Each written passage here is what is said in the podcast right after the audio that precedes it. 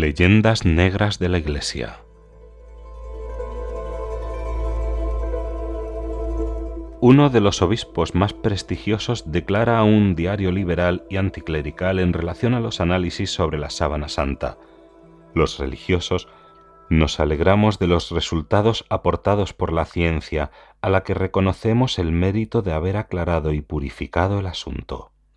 el custodio del lienzo, el cardenal arzobispo de Turín, acepta serenamente los resultados de esa misma ciencia y haciendo a propósito de ello algún chiste que a él le parece ingenioso, también confirma serenamente la devaluación de la reliquia, la más importante de todas, si hubiese sido auténtica, a icono, de oscuros orígenes, pero dice igual de venerable.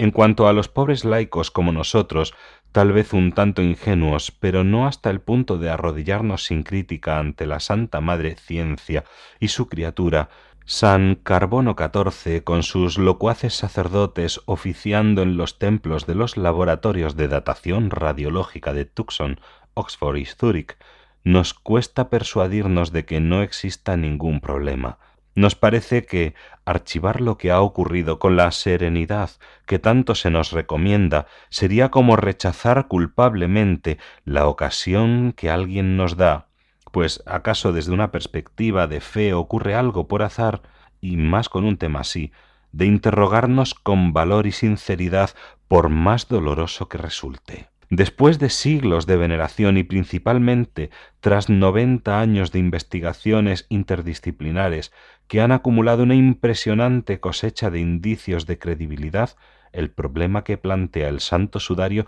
es tan sencillo como terrible. ¿O es la perturbadora fotografía del Dios que se encarnó para los cristianos en el Nazareno crucificado? ¿O es la estafa o burla más colosal de la historia? Quizá es una propuesta intermedia la del obispo custodio de un icono que reproduciría el rostro de un desconocido y no el de Jesús, pero al que habría que venerar tranquilamente porque en cierto modo nos recuerda la pasión del Salvador. Ojo, advierte el profesor Pierluigi Baima Molone, uno de los dos mejores estudiosos del tema. Ojo, porque si la datación nos remite a la Edad Media, entonces la hipótesis científica más probable es la de un delito atroz, ya que se habría martirizado a un pobre desgraciado para obtener una falsificación. De este modo, el lienzo no sería objeto de veneración, sino un objeto criminal y simoníaco que debería exorcizarse.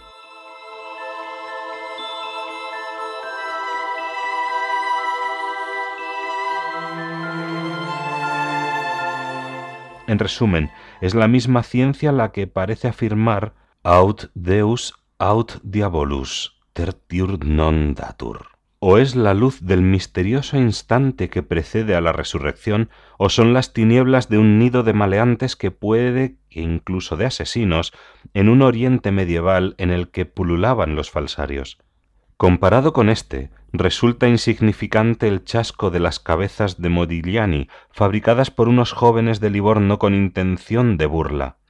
De cualquier modo, cuando se descubrió la broma, nadie pensó en una vía intermedia, es decir, que eran esculturas falsas que debían exponerse en un museo y seguir admirándose, porque de alguna manera recordaban a aquel gran artista las habían realizado por diversión, pero en cierta forma seguían siendo iconos de Modigliani. Entonces, si detrás de esas piedras se hallaban muchachos juerguistas, ¿quién está detrás del sudario? En el caso de que sea verdaderamente medieval.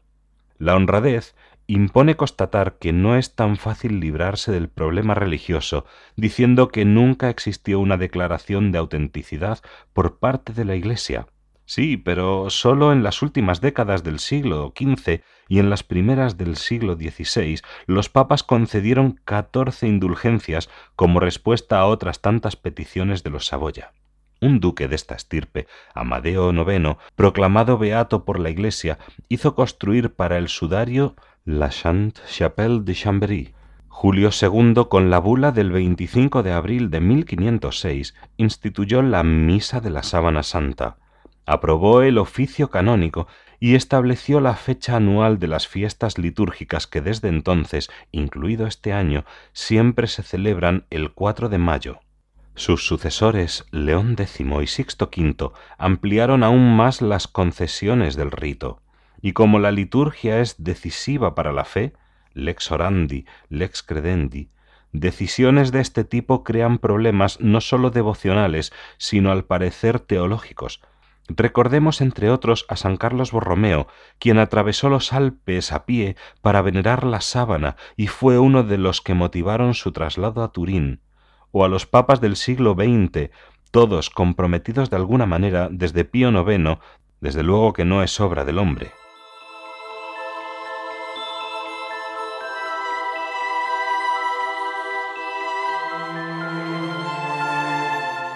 A Pablo VI, que aprobó primero la presentación televisiva de 1973 y luego calurosamente la de 1978, con un mensaje emocionado sobre lo que denominó el misterio de esta sorprendente y misteriosa reliquia, y quien lo suscribe vio junto a millones de peregrinos, a menudo guiados por sus obispos, la devoción ante el relicario expuesto en la catedral turinesa del entonces reciente cardenal arzobispo de Cracovia,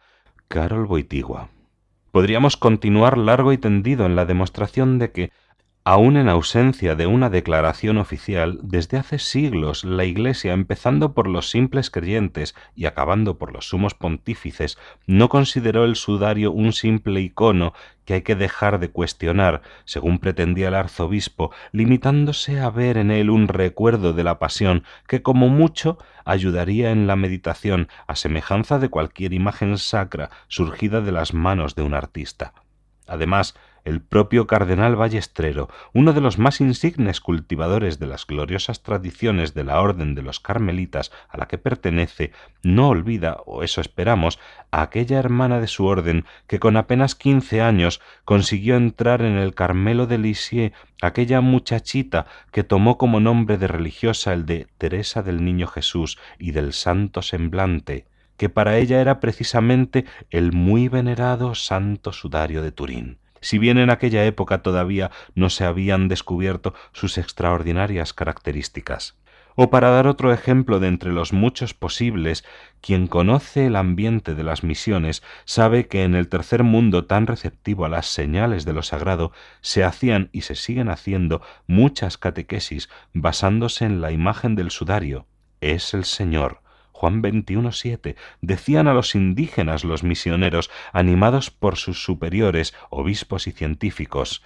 ¿Y ahora qué? El problema de la veracidad de aquella sábana es un asunto serio, con repercusiones gravísimas que aunque teóricamente no implican a la fe, en la práctica la rozan peligrosamente, siempre dispuestos a exigir sinceridad y honradez a los demás, vamos a echarnos atrás, encogiéndonos de hombros cuando nos toca a nosotros demostrar estas virtudes? Es un deber no archivar el afer, porque esperamos volver sobre él para intentar extraer alguna reflexión de cuanto ha sucedido, y no es en modo alguno un hecho marginal como el folclore para incautos, sino que incumbe a toda nuestra forma de contemplar lo sagrado.